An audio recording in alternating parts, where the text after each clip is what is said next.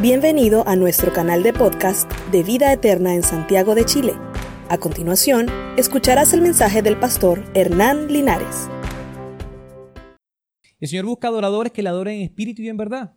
Y creemos que Vida Eterna lo hace así. Muy bien, quería hacerles una pregunta. ¿Cuándo fue la última vez que pudieron ayudar a una persona en condición de calle? No me vaya a responder, pero solamente piense. ¿Cuándo fue la última vez que usted pudo ayudar a una persona en condición de calle? Bien que le haya dado 100 pesos, 500 pesos. Quizás pudo hacer como Joana en una oportunidad que, después de la reunión aquí dominical comimos juntos y gracias a Dios sobró de la pizza. Y Joana dijo, bueno, voy a llevármela y me la como más tarde. Al salir nos encontramos con un extranjero y lo primero que nos dijo fue, tengo hambre y Giovanna salió con la pizza reservada para ella, era un buen trozo. Yo creo que lo reservó como el mejor y se lo dio con, una buena actitud. Y al muchacho literalmente le temblaban las manos del hambre. Y esa escena se me quedó grabada. Tanto lo que hizo Giovanna como, como el muchacho cuando dio la espalda e iba comiéndose su pizza. ¿Y cuándo fue la última vez que visitó una persona en la cárcel? No sé si algún familiar o, le dio el sentir de ir a ver a una persona que está prisionera. ¿Cuándo fue la última vez que visitó un enfermo? O que le visitaron a usted mientras estaba enfermo. Creemos que esa es la obra del Señor. Creemos que la iglesia está para hacer ese ministerio. ¿Lo creemos? Sí. ¿Lo hacemos? Ahí se acabaron los amén. Vamos a seguir con el tema lealtad. Y les recuerdo a las personas que están acá como los que están en transmisión en vivo Facebook. Estamos transmitiendo en vivo y damos gracias a Dios que las personas nos pueden ver desde Colombia, desde Venezuela, incluso desde Estados Unidos, porque ya mandamos misioneros a los Estados Unidos, por fe.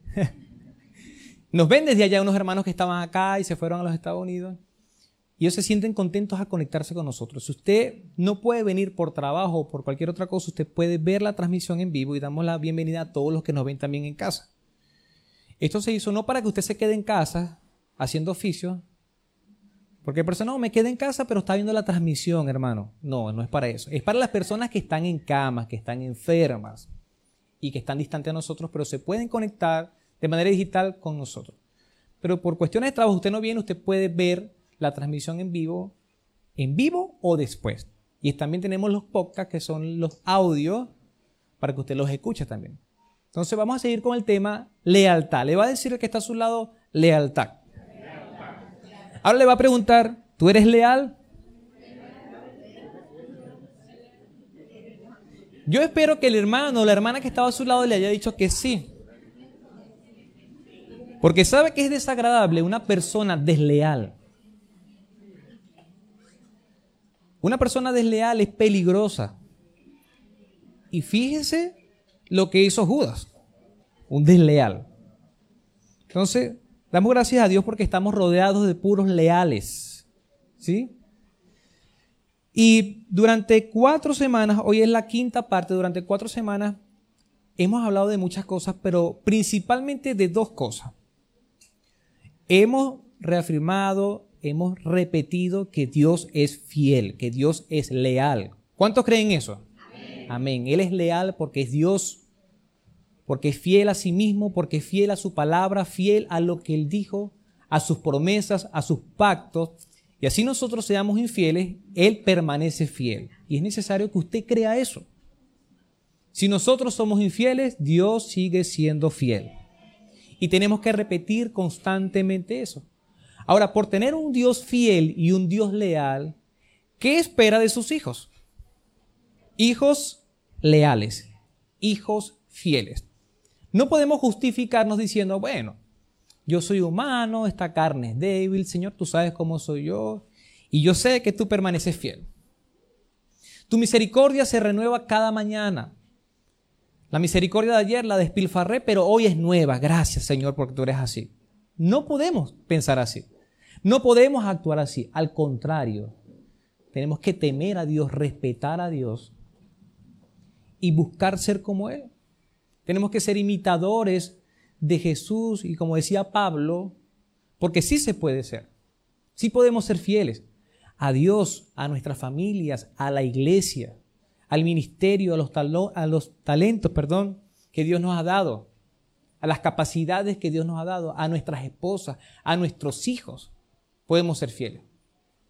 Pero lamentablemente eso se ha desvirtuado no solamente en los que no conocen a Cristo, sino también en los que conocen a Cristo.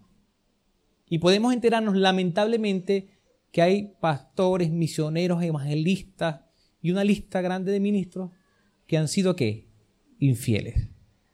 Desleales a su familia, pero también primordialmente y principalmente a Dios.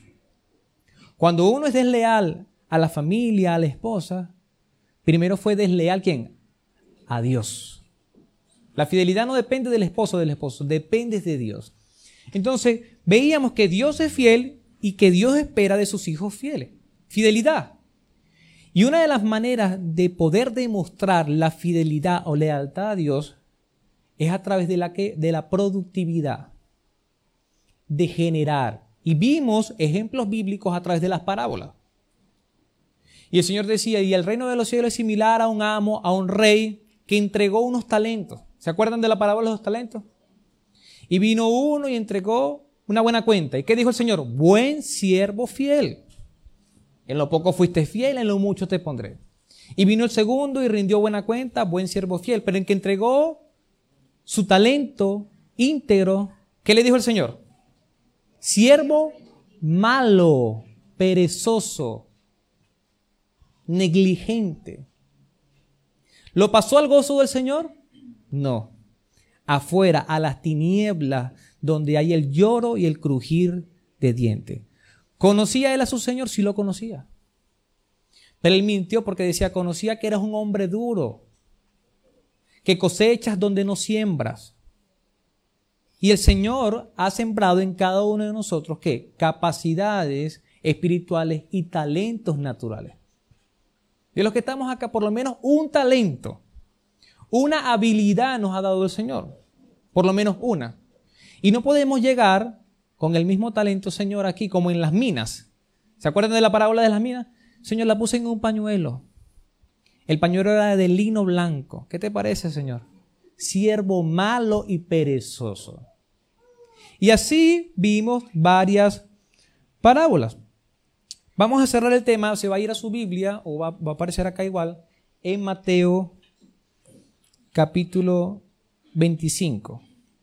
Iniciamos la serie y yo quiero que esté presente en su mente mientras leemos Mateo 25, del versículo 31 en adelante, los versículos que están en Deuteronomio 7.9 dice, reconocer por tanto que el Señor tu Dios es Dios verdadero, el Dios fiel. Con eso empezamos la serie. Reconocer que Dios es el Dios verdadero, Dios fiel, que cumple su pacto generación tras generación y muestra su fiel amor a quienes lo aman y obedecen sus mandamientos. Mandamientos, perdón. En otras palabras, si nosotros amamos a Dios, somos fieles. Pero tenemos que obedecer también qué? Sus mandamientos. Si no obedecemos sus mandamientos, no amamos a Dios y somos qué? Infieles. Así de simple. Entonces, en, las diferentes parábolas, Dios le mandaba que a reproducir negociar. Negociar. Y el domingo pasado tuvimos una parábola bastante confrontadora, donde le decía, velad, no sabéis el día ni la hora en que el Señor regrese. Y los hermanos sentados estaban así con los ojos súper abiertos, ¿verdad? Porque Cristo va a venir. El día que menos pensemos, Cristo va a venir. Y ha puesto sus siervos para qué? para que ministren, para que sirvan dentro de la iglesia y fuera de la iglesia. Ahora vamos a leer Mateo 25, 31 en adelante. Dice, cuando el Hijo del Hombre venga en su gloria y todos los santos ángeles con él, entonces se sentará en su trono de gloria. Y serán reunidas delante de él todas las naciones y apartará los unos de los otros, como aparta el pastor las ovejas de los cabritos. Y pondrá las ovejas a su derecha y los cabritos a su izquierda. Entonces el rey dirá a los de su derecha, venid, benditos de mi Padre, heredad el reino preparado para vosotros desde la fundación del mundo. Porque tuve hambre y me diste de comer, tuve sed y me diste de beber, fui forastero y me recogiste. Estuve desnudo y me cubriste, enfermo y me visitaste, en la cárcel y vinisteis a mí. Entonces los justos respondieron diciendo, Señor, ¿cuándo te vimos hambriento y te, y te sustentamos, o sediento y te dimos de beber? ¿Y cuándo te vimos forastero y te recogimos, o desnudo y te cubrimos? ¿O cuándo te vimos enfermo o en la cárcel y vinimos a ti? Y respondiendo el rey les dirá, de cierto os digo que en cuanto lo hiciste a uno de estos mis hermanos más pequeños, a mí lo hicisteis. Entonces dirá también a los de la izquierda, apartaos de mí, malditos, al fuego eterno preparado para el diablo y sus ángeles. Porque tuve hambre y no me diste de comer, tuve sed y no me diste de beber, fui forastero y no me recogisteis, Estuve desnudo y no me cubristeis, enfermo y en la cárcel y no me visitasteis. Entonces también ellos le responderán diciendo, Señor, ¿cuándo te vimos hambriento, sediento, forastero, desnudo, enfermo en la cárcel y no te servimos? Entonces le respondió diciendo, de cierto os digo que en cuanto no lo hicisteis, a uno de estos más pequeños tampoco a mí lo hiciste. E irán estos al, al castigo eterno y los justos a la vida eterna. Una palabra bastante fuerte. Terrible. Y aquí está describiendo Jesús el fin de los tiempos. El día en que Jesús venga en gloria y se siente en su trono y todo ojo le verá. ¿Cuántos esperan ese día? ¿Lo estamos esperando, hermano? ¿Cuántos le esperan? Amén. Ahora, si usted tiene su Biblia ahí abierta, y está en el capítulo 25 y tiene una reina valera, va a haber unos subtítulos allí, unas divisiones. Del 1 al 13 va a encontrar la parábola de las 10 vírgenes. Y yo sé que usted la ha leído y la ha analizado. Hay cinco sensatas y prudentes y cinco insensatas, cinco tontas. ¿Y de qué habla la parábola de las vírgenes? Del ocuparse de nuestra condición espiritual. Ellas tenían que velar para que existiera qué?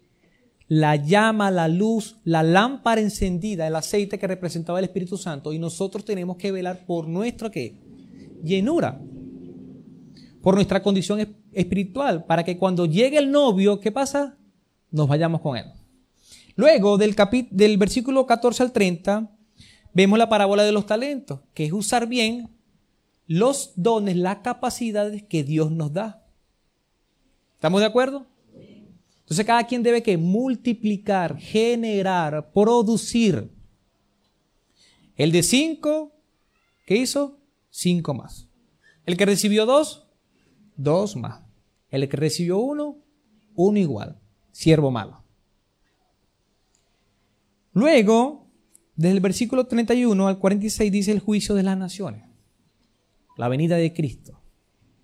Y nosotros como iglesia esperamos y deseamos la venida de Cristo. Y es posible que todos los domingos digamos que Cristo viene. Y es necesario repetirlo porque muchas iglesias se olvidaron de la venida de Cristo. Así como ese consiervo que dijo, no, mi Señor no viene. ¿Y qué comenzó a hacer? Empezó a maltratar a sus consiervos, empezó a beber, se empezó a emborrachar y el día que no lo esperaba, y la hora en que no lo esperaba, ¿qué pasó? Llegó el Señor. ¿Y qué hacía la gente de ese entonces? Comía, bebía, compraba, vendía, negociaba. Como en los tiempos de Noé, como en los tiempos de Lot, como en los tiempos de Santiago. ¿Qué hace la gente? Come, bebe, trabaja de lunes a lunes, compra, negocia. ¿Y qué pasa? La venida del Señor se puede olvidar. Porque constantemente estamos pensando en qué? Trabajar, trabajar. ¿Para qué? Para pagar el arriendo, para pagar los gastos comunes que están elevados, hermano. Los gastos comunes cada vez más arriba. Yo voy a ver si me mudo, si busco otro. No sabes de una por allí, hermano. Entonces estamos en qué? En un ciclo de trabajar, trabajar, trabajar para comer. Y por supuesto, como queremos seguir trabajando, comemos. para seguir trabajando, para tener fuerzas. Y en ese ciclo puede venir el Señor.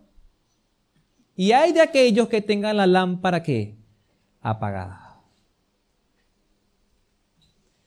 Ahora, voy a leer rápidamente algunos versículos, ubíquese en el 31, porque no vamos a hablar de esto, pero sí es necesario que nos pongamos en contexto. Ya vimos todos los versículos anteriores, las divisiones anteriores de las parábolas que Jesús estaba contando acerca del fin, al fin de los tiempos.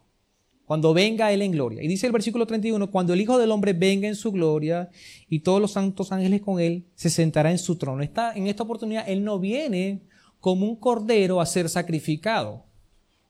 Y hay gente, tanto judíos como pueblo no judío, que dice, si viene Cristo lo volvemos a matar, lo volvemos a sacrificar, lo crucificamos de nuevo. Esta vez no viene como un siervo sufriente, no. Como un cordero que enmudeció, que no dijo nada y que recibió todos los latigazos, no. Él viene como un rey, un rey glorioso, vestido de blanco. Y se va a sentar en su trono. ¿Usted se imagina eso, hermano? Que sus ojos vean eso, que vean al Cristo resucitado en el gran trono. Eso sería glorioso. Muchas personas han muerto esperando ese tiempo y no lo han visto, pero es posible que nosotros lo veamos. Y eso va a ser un acto glorioso. Dice el versículo 32, y serán reunidas delante de él todas las naciones. Todas las naciones serán reunidas y puestas al frente de él. Por eso la Biblia dice que todo ojo le verá. Y apartará los unos de los otros como el pastor aparta las ovejas y los cabritos. En esta iglesia y en todas las iglesias del mundo hay ovejas y cabritos. No voy a preguntar cuáles son los cabritos. Los cabritos que digan amén, no. Pero las ovejas y las cabras se congregan y en el mundo entero, en la iglesia universal, hay ovejas y cabritos. ¿Cómo es la oveja? La oveja es dócil. El cabrito no es dócil. Hermano, venga, no. No. Por aquí, no, por aquí más derecho, dice él. Aquí hay un atajo muy bueno, hermano.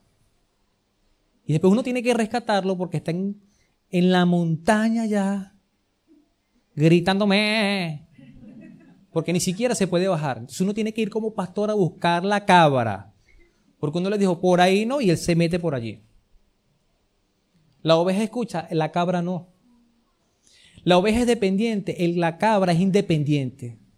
Pastor, yo recibí un llamado del Señor y usted verá si se mete allí. Usted verá. La cabrita es independiente. La, la oveja es muy independiente porque no ve mucho. Y además que reconoce la voz del, del pastor, le sigue. Yo soy el buen pastor, dice el Señor. Mis ovejas escuchan mi voz y ¿qué? Me siguen. Las cabras siguen. No, el pastor tiene que estar detrás de ellas, siguiendo a las cabras. ¡Epa, espéreme! El pastor atrás. Cuando un pastor está atrás, está haciendo así, no tiene ovejas, tiene cabras. Porque en la iglesia sana está el pastor delante y las ovejas detrás. Comen juntas las cabras y las ovejas, pero duermen separadas. A la, lana se le, la, oveja se le quita lana y a la oveja se le quita nada. El estiércol que bota. Son animales que pueden convivir juntos, pero no son iguales. Tienen carácter caracteres muy distintos, y el día del Señor se presentarán que ovejas y cabras y serán separados. Unas a la derecha, que son las ovejas, y en el reino el lugar de honor y de prestigio es a la derecha. Y los de la izquierda, izquierda, un lugar de qué? De deshonra. No estoy tirando en directo, hermano. Muy bien. Entonces el rey dirá a los de su derecha, venid benditos de mi Padre. Heredad el reino preparado para vosotros desde cuándo? Desde la fundación del mundo. En otras palabras, Él pensó en nosotros, en cada uno de los que está sentado acá, que son ovejas. Y ha preparado un reino desde antes de la fundación del mundo para nosotros. Eso es glorioso, hermano. Porque nosotros fuimos elegidos antes de la fundación del mundo. Y eso es maravilloso. Somos salvos por Él. No hicimos nada, sino que es a través de su gracia. Lo único que podemos hacer es que creer. Creer. Entonces, vamos a ver el tema de que se llama servicio sinónimo de lealtad. Diga que está a su lado, servicio sinónimo de lealtad. Y el primer punto, para los que están anotando, servir es amar. ¿Cuánto cree que servir es amar? Amén. Servir es amar. Dice la palabra, porque tuve hambre y me diste de comer, tuve sed y me diste de beber, fui forastero y me recogiste, estuve desnudo y me cubriste, enfermo y me visitaste en la cárcel y viniste a mí. Miren lo que se nombra allí. Había hambre. ¿Qué hicieron los justos, los benditos del Padre? Dieron de comer. Hay sed, hay que dar de beber. Forastero o extranjero, hay que dar alojamiento, hay que recibirlo en la casa, darle una colchoneta, un colchón, quitarse uno y ponerlo a él. Ahí se acabaron los amén. Desnudez, desnudez, dar vestimenta, dar ropa. Enfermedad, dar cuidado o atender. Y está prisionero, está en la cárcel, hay que visitarla. ¿Qué hacemos nosotros a veces? Estaré orando por ti, hermano. El Señor está pendiente de tus necesidades. El Señor es fiel, hermano. ¿Le hace así? Señor te bendiga. Chao. Y el hermano sigue con qué? Con el hambre, con la sed. Está en la calle, desnudo, enfermo, y lo ven y los carabineros lo ponen preso. Porque tiene tan mal aspecto, hermano, que parece otra cosa. Y nosotros tuvimos la oportunidad de bendecirlo, de servirle, de amarle. ¿Y qué hicimos? Oraré por ti. ¿Tú tienes fe, hermano? Sí, dice, bueno, que el Señor te bendiga. Y no es así, tenemos que actuar. Entonces, servir es amar. Para, para hacer estas cosas, en muchas de ellas no se necesita dinero. Por ejemplo, atender a un enfermo, ¿se necesita dinero? No. Dar un vaso de agua, casi que tampoco. Aunque el servicio de agua se cobra acá, usted puede dar un vaso de agua. Incluso puede dar comida. Así no tenga mucho, pero puede dar comida. ¿Qué otra cosa podemos hacer? Vestimenta podemos dar. Sobre todo las mujeres, y no es que me meta con las mujeres. Pero nosotros los hombres tenemos un pantalón, una camisa y unos zapatos. Pero limpien pon, que dijo el hermano aquí. Pero las mujeres tienen el por si acaso. Y cuando ellas están en el, en, en el gloss, en el vestier, abren todo eso, se despliega una gran cantidad y dice, no tengo ropa. No tengo nada que ponerme. Uno dice, misericordia. O sea, aparte de que hay que comprar ropa y que comprarle lentes. Porque no ves un problema doble, hermano. Podemos dar ropa. Yo les aseguro, hermano, no es que sea Dios, pero yo les aseguro que es posible que usted tenga una prenda que tiene tres años, dos años, un año, y en Venezuela más. Había ropa que tenían 25 años ahí. ¿Vamos a votarlo? No. ¿Vamos a regalarlo? Tampoco. ¿Por qué? Algún día me lo voy a poner. Se moría la persona y eso quedaba allí. Casi que era eterno, hermano. Un tesoro eterno. ¿No? Y a veces la ropa se la come qué? La polilla. Se deteriora, se vence. Zapatos que los tienen intactos pude observar, fui testigo de unos zapatos bellísimos y los preservaban, no, voy a decir quién fue, pero no está aquí. Los preservaban, los preservaban, los preservaba dos, tres, cuatro años. Cuando la persona quiso ponérselo y se lo fue a poner y lo fue a apretar con las trenzas, hermano, se desintegró en un material sintético y eso se, se descuartizó. ¡Ah! Y lo estaba guardando para una ocasión especial y nunca los estrenó. Y yo en mi carnalidad yo dije cosa buena. Porque los compró, los guardó y no los aprovechó. Fue un, siervo infiel, hermano. Los siervos infieles, ¿qué hacen? Reciben, van y esconden, guardan. Después los desentierran. Aquí está, lleno de tierra. Ya no sirve. También, no me voy a desviar con esto, pero fui testigo en Barquisimeto, Lara, de muchas veces de, pasaban los motorizados y arrancaban las bolsas, robaban. Y a muchos les quitaron los zapatos recién comprados. Pero supe de amigos que gracias a Dios se compraron los zapatos, se ponían los zapatos, guardaban los viejos. Y cuando los motorizados se llevaban, se llevaban la caja nueva, pero con los zapatos viejos. Pero estoy seguro que usted ha conocido gente que ha comprado cosas, se muere y las cosas quedan nuevas y los otros lo entierran con sus cosas nuevas. ¿Pasa, sí o no? Sí pasa. Muy bien. Vámonos a Lucas 10, 25. Vamos a utilizar esta parábola, otra parábola, como una ilustración para el punto 1 y punto 2. Lo voy a leer súper rápido porque yo sé que usted la ha leído. Lucas 10, 25. Dice la palabra, en esto se presentó un experto de la ley y para poner a prueba a Jesús le hizo esta pregunta. Maestro, ¿qué tengo que hacer para heredar la vida eterna? Jesús replicó, como siempre Jesús haciendo preguntas. ¿Qué está escrito en la ley? ¿Cómo lo interpretas?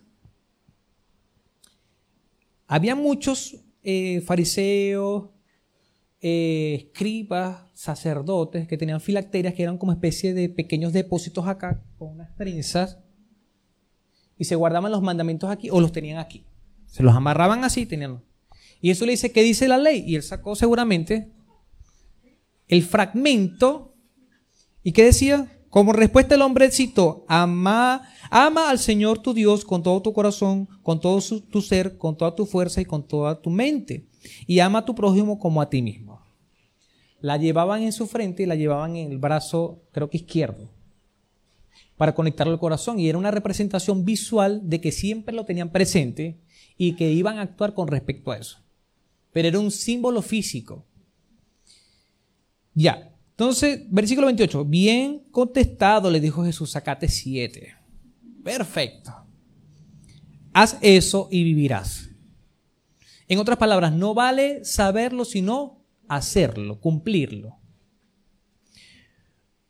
Pero el que, que él quería justificarse. Así que le preguntó a Jesús, ¿y quién es mi prójimo? Jesús respondió, bajaba un hombre de Jerusalén a Jericó. Jesús, como excelente maestro, no daba la respuesta directa, sino que ponía qué? Una parábola, un acertijo, hacía preguntas y ponía a la gente a, a reflexionar, a pensar un hombre de Jerusalén a Jericó y cayó en manos de unos ladrones. Le quitaron la ropa, lo golpearon y se fueron dejándolo medio muerto. Resulta que viajaba por el mismo camino un sacerdote, quien al verlo, ¿qué hizo? Al verlo se desvió y siguió de largo. Así también llegó a aquel lugar un levita, y al verlo se desvió y siguió de largo. Pero un samaritano, que son enemigos, que iba de viaje llegó a donde estaba el hombre y viendo lo que hizo, se compadeció de él. ¿Y sabe qué es compasión? Tener misericordia, pero la compasión te mueve. Cuando usted siente algo y se le mueven los intestinos. Una cosa es tener lástima y que uno diga, esito. Y otra cosa es que tú ves y los intestinos se te mueven. Eso es compasión. Eso te mueve. Tú dices, no, yo tengo que hacer algo por esta persona sintió que compasión de él. ¿Qué hizo entonces después? Se acercó, le curó las heridas con vino y aceite y se las vendó. Luego lo montó en su propia cabalgadura, lo llevó a un? Alojamiento y lo cuidó. Al día siguiente sacó dos monedas de plata y se las dio al dueño del alojamiento. Cuídemelo, le dijo. Y lo que gaste usted de más, se lo pagaré cuando yo vuelva.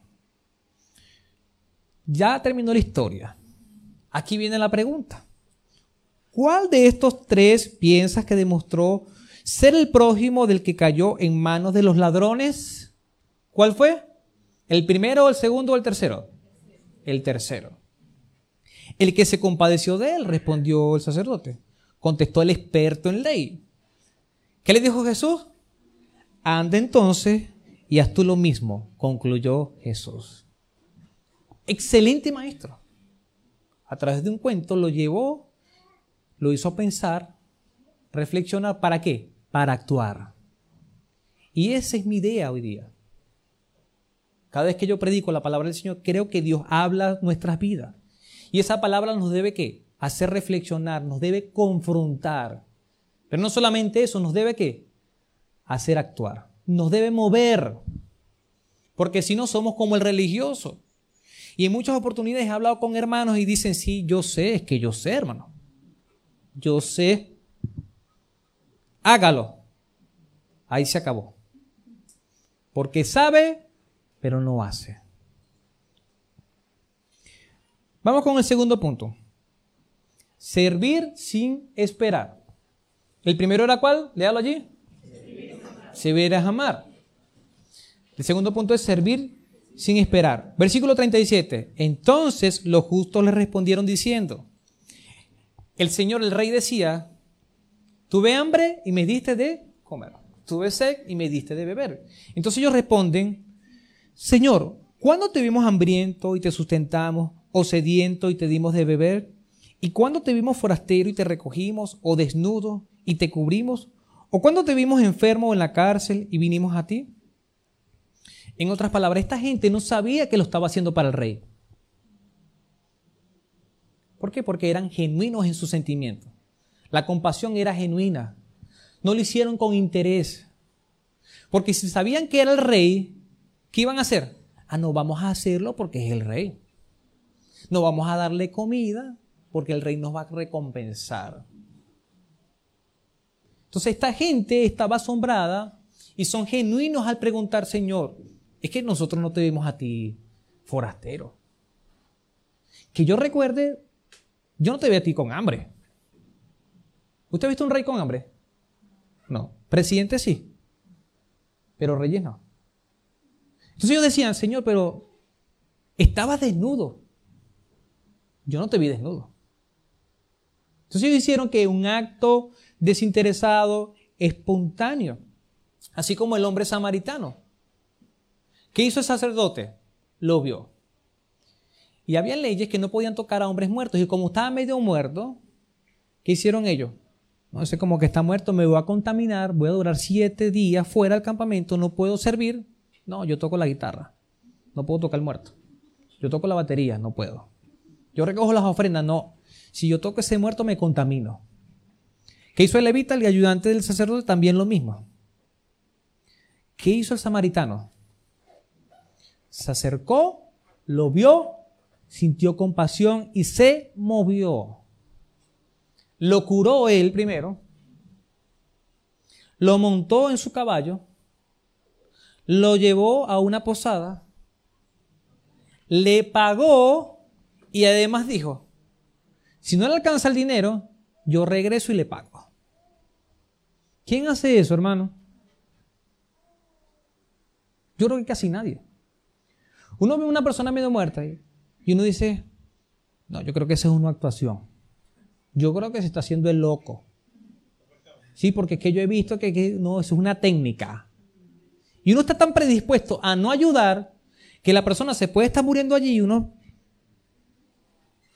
Porque usted ha sabido de robos, ¿sí o no? Una persona se cae, la otra persona va y el otro está aquí. Y les... Entonces uno dice, por estar ayudando, yo no ayudo más nadie. Usted dio 100, 200 pesos, la persona estaba con un yeso ahí, torcida así. Y después lo ve a las tres horas comiendo y bebiendo. Y este no estaba con un yeso, pues. Tiene hasta otro semblante. Entonces uno dice, no, yo no vuelvo a dar 200 pesos. Porque el hombre está comiendo y está viviendo. Señor, ¿se acuerdan los señores pasajeros? Que se montaban en las bucetas, que unos exámenes más arrugados del 1800, los presentaba, esto no es mentira, esto es verdad, yo se los puedo acercar para que usted lo vea. Y usted lo veía después comprándose un NAI. Qué lamentable, ¿verdad que sí? que jueguen con la verdad, mintiendo, y que jueguen con los sentimientos de las personas. Y nosotros entramos en, en una actualidad donde no queremos ayudar a nadie. Y la gente se está cayendo y uno se ríe. Y después que si, es verdad que está saliendo la sangre, como que si es verdad, yo voy a moverme a ver. Ha pasado, no sé si usted ha visto los experimentos eh, sociales por Facebook, por Instagram. Experimentos sociales, dice. Está un pordiosero allí, que no es pordiosero, sino que es una actuación. Y está allí tirado o trata de levantarse y nadie pasa. Y la gente se quita más bien. Dice. Y no vuela nada, pero ellos dicen que fo. Sienten mal olor, sienten piquiña, hay gente que se rasca. No. Después, ese mismo ciudadano lo ponen bien limpiecito, con un maletín, unos lentes, una cadena de oro, ahí, en la misma posición. Y todo el mundo, Señor, levántese, ¿qué le pasó? ¿Qué hace usted en el piso? Estamos más dispuestos a ayudar al que está bien vestido, al que tiene dinero. ¿Por qué será? Porque lamentablemente estamos dispuestos, estamos más pendientes de la recompensa. Estamos más pendientes de la recompensa. Y esta gente no estaba pendiente de eso. Estaba pendiente de que de servir y de amar. Ahora, tenemos que discernir, hermano. Porque estamos en una sociedad muy corrompida y lamentablemente a veces nos van a, engañar. Y yo sé que a pesar, a partir de ahora usted va a ver los mendigos por ahí. ¿Será o no será? ¿Será que le doy o no le doy? Pídele al Señor discernimiento. Porque hay gente que dice, no, yo más nunca doy 100 pesos. Ni tampoco es así. Pero Dios le puede hacer sentir a quién ayudar y a quién no ayudar. Punto número 3. Servir al prójimo es servir a Dios. Diga al que está a su lado, servir al prójimo es servir a Dios. Dice la palabra, y respondiendo el rey le dirá, de cierto os digo que en cuanto lo hiciste a uno de mis hermanos más pequeños, a mí lo hiciste. ¿Cuántos son hermanos de Jesús? Amén. Nuestro hermano mayor, ¿verdad? Somos los pequeños, los pequeños del Señor. Y no se refiere solamente a la familia de la fe, porque usted puede decir, no, yo ayudo solamente a los cristianos. Si no son cristianos, no los ayudo. Si no son venezolanos, no los ayudo porque son chilenos, no. Los peruanos peor todavía. Esos peruanos me caen. No, hermano. Dios no está viendo si es pero, ah, si es colombiano, si es dominicano, si es haitiano, no. Él está viendo son almas. Y nosotros que somos cristianos, que somos creyentes, deberíamos también ver a las personas con compasión. Si este samaritano hubiese dicho, no, este hombre es judío y somos enemigos, que se muera. ¿Se podía morir, sí o no? Se lo robaron, lo golpearon y estaba medio muerto. Una persona que, esté mal herida, que esté deshidratada, que tenga herida y haya sangramiento, se puede morir. Y este samaritano fue movido a misericordia. Miren lo que dice Lucas 6:35. Lucas 6:35, lo que dice el Señor. Ustedes, por el contrario, amen que a sus enemigos, hágales bien y denle prestado sin esperar nada a cambio. ¿Cuántos dicen amén? Me sorprendieron, hermano. Voy a empezar a quitar prestado. Háganles bien y denles prestado sin esperar nada a cambio. No estoy diciendo eso porque capaz los hermanos dicen, hermano, voy a quitar prestado, usted no me puede cobrar. No, es otra cosa. Así tendrá una gran recompensa y serán hijos de quién? Del Altísimo. Cuando actuamos como hijos de Dios, cuando servimos, cuando amamos, demostramos que somos hijos del Altísimo. Porque Él es que bondadoso con los ingratos y con los malvados. ¿Hay gente mala en esta tierra? Sí hay gente mala. Hay personas que se le pueden declarar enemigos a usted y lo pueden odiar. Y sin embargo, ¿qué le manda el Señor? Trátalo bien. Cuando te quites prestado, dale. Si lo ves desnudo, ¿qué vas a hacer? ¿Quién lo manda? Eso le pasa por meterse con un hijo de Dios. Señor, tú eres justo. Yo sabía que iba a llegar este día. Y nos alegramos cuando estáis pasando hambre.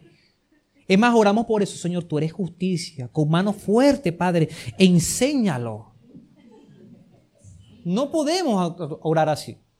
¿Qué tenemos que decir? Señor, ten misericordia. Tú sabes lo que yo siento. Tú sabes lo que me hizo. Porque el Señor sabe. El Señor sabe lo que usted está sintiendo. Y más cuando una persona es desleal contigo. ¿Y qué tienes que hacer? Orar al Señor para que baje una lengua de fuego y los consuma. No. Porque así oraban en el Antiguo Testamento, Señor, consúmelo, que una lengua de fuego abre la boca y que bajen al Seol. Así se oraba en el Antiguo Testamento. Y hay personas que se quedan en eso.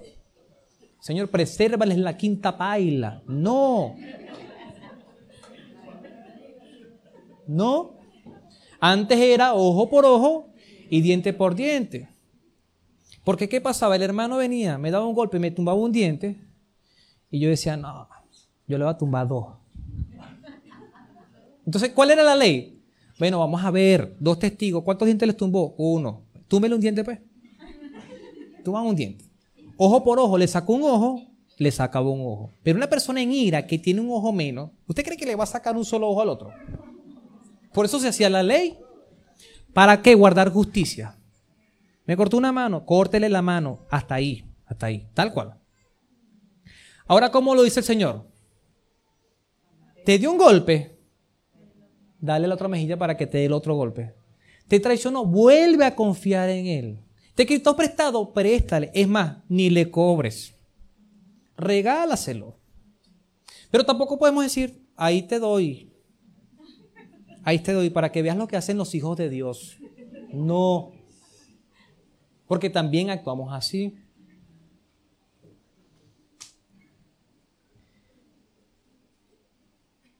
Lucas 14, 12 dice, también os digo, también dijo Jesús al que le había invitado, cuando des una comida o una cena, no invites a tus amigos, ni a tus hermanos, ni a tus parientes, ni a tus vecinos ricos no sea que ellos a su vez te inviten y seas recompensado. Más bien, cuando des banquete, invita a quién? A los pobres, a los inválidos, a los cojos y a los ciegos. Entonces serás dichoso, pues aunque ellos no tienen con qué recompensarte, serás recompensado en la resurrección de los justos. ¿Cuándo viene la recompensa? ¿En el momento? No. En esta vida, en esta tierra, tampoco. Y a veces nosotros estamos, ¿qué? Sembrando para cosechar en el momento. Entonces invito a Miguel. Miguel, vamos a comernos un asadito, porque yo sé que cuando Miguel me invita a mí, vamos a comer el doble. Entonces yo estoy midiendo. Invito a este porque este después me invita. Es lo que está diciendo la palabra. ¿A quién debemos invitar? Invita al pobre, a los inválidos. No es que mi apartamento es muy, pequeño, hermano, con dos sillas de rueda ahí. No. A los cojos y a los ciegos. ¿Se imagina su departamento allí con dos ciegos, un cojo, dos inválidos? Eso da risa, pero sería tremendo, ¿verdad que sí? Que usted haga que banquete. Usted va a hacer banquete. ¿Y un banquete cuánto se come? Bastante. Esta semana voy a invitar a algunos hermanos a la casa para que coman. Unos hermanos que son inválidos, que son... No mentira. Muy bien. Ahora, cuando servimos al pobre, al necesitado, al inválido, no nos va a pagar. No tiene cómo pagar. No tiene cómo después hacer un asado, no tiene cómo hacer después una cazuela, no tiene. El Señor nos va a recompensar no aquí. Después. La recompensa es que es eterna. Entonces, es una obra aquí. Y aunque no somos salvos por obra, tenemos que hacer buenas obras. Fíjese todo lo que hemos hablado durante cinco semanas. Durante cinco semanas hicimos un recorrido de todos los ministerios. Y hemos, hemos sido confrontados todos los ministerios, desde el pastorado hacia abajo. Y yo hablaba en domingos pasados cuánto se prepara un músico para cantarle al Señor. Son horas, días de ensayo. ¿Cuánto se prepara un maestro? Así sea de niño. Un maestro de niño no puede estar el sábado. ¿Cuál será la lección? Ah. No. Eso es ser infiel. Tiene que preparar durante semana. Un sermón son 40, 45 horas de estudio. Y se hablan 40 minutos acá. Hasta más. Entonces cada uno de nosotros ha sido dotado por el Señor. El Señor ha dado la capacidad, pero después va a exigir. Y usted no se puede presentar, Señor, yo sabías que eras duro, eras malvado. No. Porque el Señor con esa misma palabra nos va a jugar. Bueno, si tú sabías que yo era así, entonces ¿por qué no pusiste en los dones, los talentos, las minas, en los banqueros para que dieran interés? Te vienes a presentar con tan poco. Y aunque vemos a un Dios amoroso, un Dios fiel, un Padre eterno, es un Dios justo. Y les aseguro que cuando estemos ante el trono del Señor, nos va a pedir cuenta, hermano. Cada uno de nosotros ha recibido por lo menos un talento, un don. Y usted no le puede decir, Señor, es que yo trabajaba mucho. En Chile se trabaja mucho, tú sabes, ¿para qué me mandaste allá? No. Señor, tú sabes que tenía uno, dos, tres, diez hijos. No. Tú sabes que yo había un solo trabajo. Tú sabes cómo es mi trabajo. O tú sabes que estaba trabajando y estaba estudiando. No. Para mí o para la iglesia, para los hermanos, pueden haber excusas, pero el gran día no va a haber excusa. El Señor no va a evaluar. O sea, en el sentido de que, ah, déjame pensarlo, a ver, es que yo no me recuerdo. Va a haber un juicio. Y va a decir una de dos cosas. Los que estaban acostumbrados a pasar con 10 en Venezuela, o usted saca 20 o 7 o sacó 0. El Señor va a decir, buen siervo fiel, en lo poco fuiste fiel, en lo mucho te pondré, entra en el gozo. O siervo malo y perezoso. Al lugar preparado para el diablo y sus ángeles. ¿Y quién lo va a hacer? El Señor. No lo voy a hacer yo, no lo van a hacer los líderes, no lo van a hacer los ministros. Porque a veces uno está con los hermanos, hermanos, por favor, sirva en esto. Hermano, le he dicho hermano, por favor, haga esto, hermano. Por favor, no, hermano, usted sabe que yo no puedo.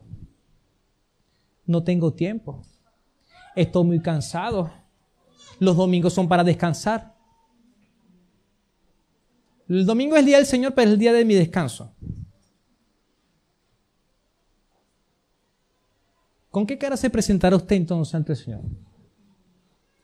¿Nos presentaremos con la frente en alto o avergonzado? Allí donde está, cierre sus ojos, por favor. Y dele gracias a Dios, Señor, muchas gracias. Porque eres bueno, Señor. Gracias, Padre, porque tú has hablado nuestras vidas, Señor. Durante cinco domingos, Señor, hemos reflexionado acerca de tu lealtad, acerca de tu fidelidad. Y no dudamos, Señor, de que tú eres fiel. No dudamos que tú eres leal a ti mismo, a tus pactos, a tus promesas, Señor. Señor Jesús, tú no prometiste que estarías con nosotros todos los días hasta el fin del mundo, Señor, y no dudamos de eso.